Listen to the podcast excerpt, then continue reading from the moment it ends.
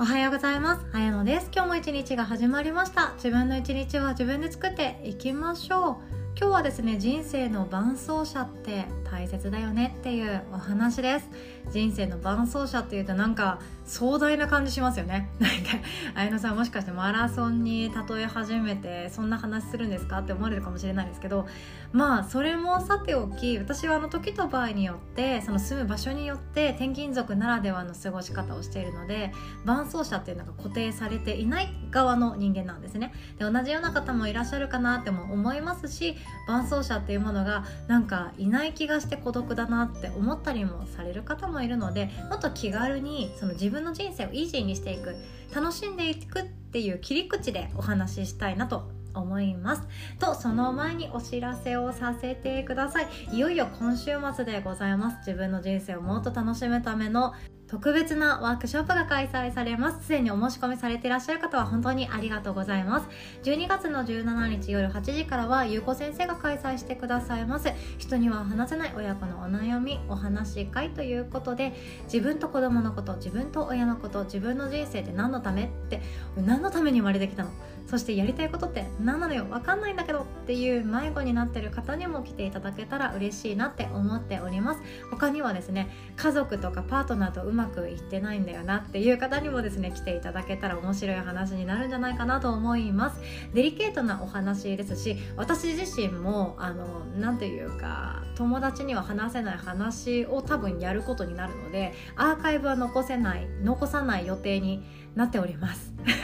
なので綾乃さんこんなことで悩んでるんだとかあのえマジでっていう話とかもねやっちゃいそうなタイプなんですよね私は。なのでアーカイブは残しません。その場限りで出会った。その場だけの関係の人たちだからこそみっちり話せるような泥臭いお話ししていきましょう。そして翌日の18日は今ここさんによります。生きるを楽にする心の栄養素。ということで対人関係でも悩みたくない。維持にしていきたいって思う方に特におすすめの内容となっております。私たちは人間であるからこそこれからも人の中人と人との間で生きていくわけなんですよね。でもその中で人間ってみんな個性が違うしみんな大事なものが違うので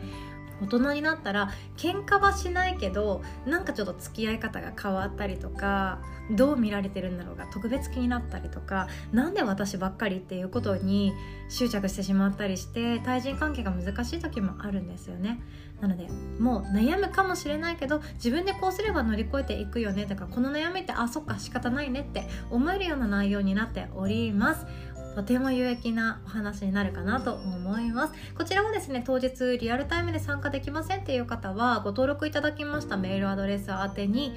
録画 VTR アーカイブをシェアさせていただきます。どちらもですねヨガの日のホームページに載っておりますので Google や Safari を使ってチェックしてください。ということで本題に行きましょう。人生の伴走者がいるってだけで。イージーになっていくよねっていうお話なんですね。なんでこれを特に思ったかっていうと結論リラックス最強だからなんですよ。リラックス最強だからです。でリラックスってまあヨガもそうですよね。ヨガだったら私だったらよくあの背骨を下に下ろしてリラックスとかなんかゆったりして声でリードしていくわけですしあとは多分何でしょうね自分が力みすぎてるなとか頑張りすぎてるなとか空回りしてるなっていう時とかにも多分先輩とかね部活の先輩とか会社の先輩とかにもっと息抜きしながらやりなよとか力抜いていいんだよとかリラックスしてよみたいな感じで言われたと思うんですよ。でこれ何かっていうと健康もそうだし心もそうなんですけどリラックスしている時って自分の体心最強のパフォーマンスができるんですねリラックスってすごいですでリラックスっていうのはどこから来るかっていうとその副交感神経交感神経のバランスが整っていてあ私ってここ安心して過ごせるよねっていう心の状態からも来ますしあとは楽しんでいる時楽じゃないですよ。楽している時もまあそうなんですけど楽しんでいる時。今のこの目の前の壁なり溝なり谷なり何だっていいんですけど苦難っていうものが乗り越える時に楽しいって思えてる時ってもう力を入れながらよどうしようどうしようって思いながら力んでチャレンジするんじゃなくってリラックスして楽しみながらチャレンジすることができるんですね。じゃあ力みながらチャレンジする人とリラックスしてチャレンジする人はどっちがいいかというともちろんリラックスしてチャレンジしている人の方が余裕がある心の余裕があるからいろんなことが思いついたり周りの人にも気を配りながら自分のチャレンジを進められるので結果として最高のパフォーマンスができるっていうことなんですよね。でこのリラックスって口で言うとすごくあリラックスね。リラックスリラックスっていう簡単なんですけどあなたにとってリラックスって何ですか？どんな瞬間リラックスしますか？ここちょっと考えてみてください。人によっては例えば空を見上げてただぼーっとする瞬間もあればヨガとかランニングとかウォーキングとかで体を動かしている時にリラックスする。もしくはそれ終わった直後がリラックスするとか友達とカフェにいる時リラックスする。一人でいる時リラックスする。いろんなことがあると思うんですよね。でこのリラックスしている瞬間どういう心境になっていますか？多分心が穏やかで呼吸も深くゆっくりとできている時って多分悪いことあんまり考えないんですよ。リラックスしている時ってああ満たされているなとかああそんなこともあったねそっかそっかっていうような何て言うかキャパが広くなるんですよね。呼吸が深く通って筋肉が緩んで心も緩んでいくと本当緩めるってすごいことなんですよ。人を許せるようになります。許せると緩めるって多分同じだと思うんですよね。人を許せるし相手が言ってくること相手の態度とかもあそんなこともあるよね。そんな時もあるよね。っていう風にキャパが広くなるんですよね。そう思うとストレスになるものっていうのが減っていきます。ストレスって自分が他人に対して求めすぎていたりとかちょっとしたイライラっていうものが積み重なってしまうことでとても多いと思うんですよ。なんというかストレスがたまりにたまった日のちょっとした些細な事件イラッとすることってあると思います。でもストレス上手に抜いていてリラックスして呼吸もゆとりがあって私って本当満たされてるなっていうその心穏やかな毎日の時って少々粗相なことがあったとしてもあそんなこともあるよねって 流せたりするんですよね。なのでリラックスをできているっていうのはパフォーマンス最高なものを作り出していくっていうのは私は間違いないと思っています。緩めるって本当にいいです。緩めると許せることができます。でそして伴走者の話いきましょう。タイトルと全然かけ離れているところを話してしまったんですけど伴走者がいるとどうなるかっていうと人生トータル見てリラックスできる機会が増えていくんですね。伴走者っていうともうイメージするのはその結婚式。で何ていうか親元から花嫁さんが今度新しい新郎のところに離れていってその2人で歩いていく。そして2人はお互いが人生の伴走者だよねみたいな 綺麗事。綺麗事って言ったらあれですけどそんなイメージがあると思うんですけど私が伝えたい伴走者はその家族とかパートナーとかはさておき自分がチャレンジしたいことに対して一緒になって考えてくれる相手かなと思っています。そこに別にパートナーがいなくてもいいし自分の両親がいなくてもいいって思っているんですよね。でそれよりも自分がこれから進化したいなとかこういうことをチャレンジしたいなこういうこと面白いって思ってるんだよねっていう新しい一歩を踏み出す時にあそれいいじゃんって言ってくれたりあそんなこともあるんだねっていう失敗を上手に肯定してくれる仲間これは本当に大切な伴走者になっていくと思うんですよね。共に励まし合いながら前に向ける相手ってめちゃくちゃ大切なんですよ。あのシニア世代の方々が毎朝ゲートボールしたりみんなでお散歩公園に集まってお散歩会やったりとかあとはお茶会に行くとかいろんなことに日々充実されてると思います。でそんな習い事ってたくさん選べるしたくさんあると思うんですけど継続させることその会社でもないし育児もしなくていいし家事もまあ自分だけだったら適当でいいっていう状態で趣味とか習い事っていうものを継続させるこのポイントっていうのが2つあるそうでそれが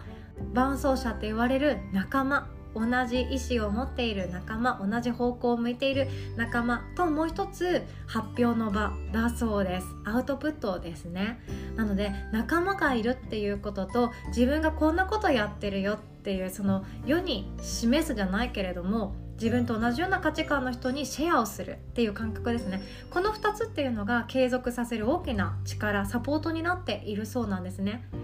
これすごく納得できました。私自身もヨガは好きです。ヨガ好きだけど自分一人でやると続かないんですよ。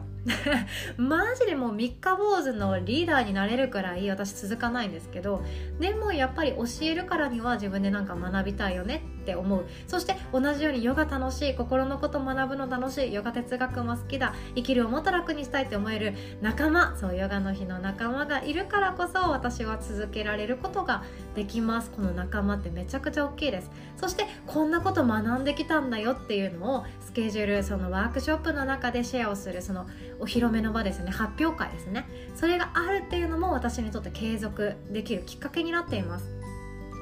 ちっちゃいことでもあると思うんですよ。ピアノもそうですよね。ピアノの発表会がないと続かないと思いません？ピアノの先生がいないと続かないと思いません？うちの子は多分続かないと思います。めっちゃ失礼なこと言ってるんですけど多分私が教えたらもうママの教え方嫌って多分すぐ言うんですよね。ママの教え方もう難しすぎるとかなんか私も教え方が下手くそみたいでもうなんかなかなか私の教え方では弾いてくれません。だからやっぱり他人の先生っていう伴奏者という仲間が必要ですし年2回のピアノの発表会っていうものがあるからよし頑張ろう。どんな曲弾こうかなっていうワクワクにもつながっていくんですよね。こんな形で自分が何かしら一緒にやっていくっていう時って伴奏者がいるっていうその存在自体はリラックスを引き出してくれるって思っています。そして伴奏者がいるっていうその安心それものが私はリラックスにつながっていくと思うんですよね。そしてやる気がない時ダメな時失敗した時に自己肯定感でただただずっと下がっていくんですけどそこを何とか一緒に励まし合いながら支え合いながらできるっていうのがサポーター的な存在でもある伴走者の大切なポジションだと思ってもいます。これがあると私たちは人生もっともっとリラックスしていろんなチャレンジ苦難だったりピンチだったりすることもあるかもしれないけれどもそれを楽しんでリラックスして面白いなって思いながら年を重ね重ねていくっていうのは最高の幸せじゃないかなって思うんですよね。年を重ねていくことって億万長者でも普通の人でも同じように年を重ねていくじゃないですか人はみんな均等に年を重ねますずっと5歳の人もいないし永遠に27歳の人もいないです。一瞬で80歳になる人もいないです。みんな均等に年を重ねていきます。でもその中身っていうものは人それぞれ違っていてあ無駄な1年だったなって思うこともあればいやなんて一瞬で終わっていく1年だったんだ。本当に楽しかったって思えるような1年もあります。でもこれって経験の中身にどう自分が色付けしているかなんですよね。どれだけ楽しめたか。結局私たちは辛い仕事をして同じお金をもらうよりも一つでも多く楽しいって思える瞬間があった方が自分の人生を振り返った時に肯定しやすいって思うんですよね。でもこれって本当自分の感情一つですよ。同じような仕事をしていても面倒いなって思うのか面白いなってって思うのか誰かに伝えたいぐらい幸せだって思うのか全然違っていきます。その時に知っておいたらいいなって思うのがリラックスが最強だっていうこととそしてリラックスするためにも仲間伴走者がいるっていうことは大切だっていうことかなと思います。ということで今日はこんなお話でございました。最後までお聴きくださりいつも本当にありがとうございます。お互い素敵な一日を作っていきましょう。おしまい。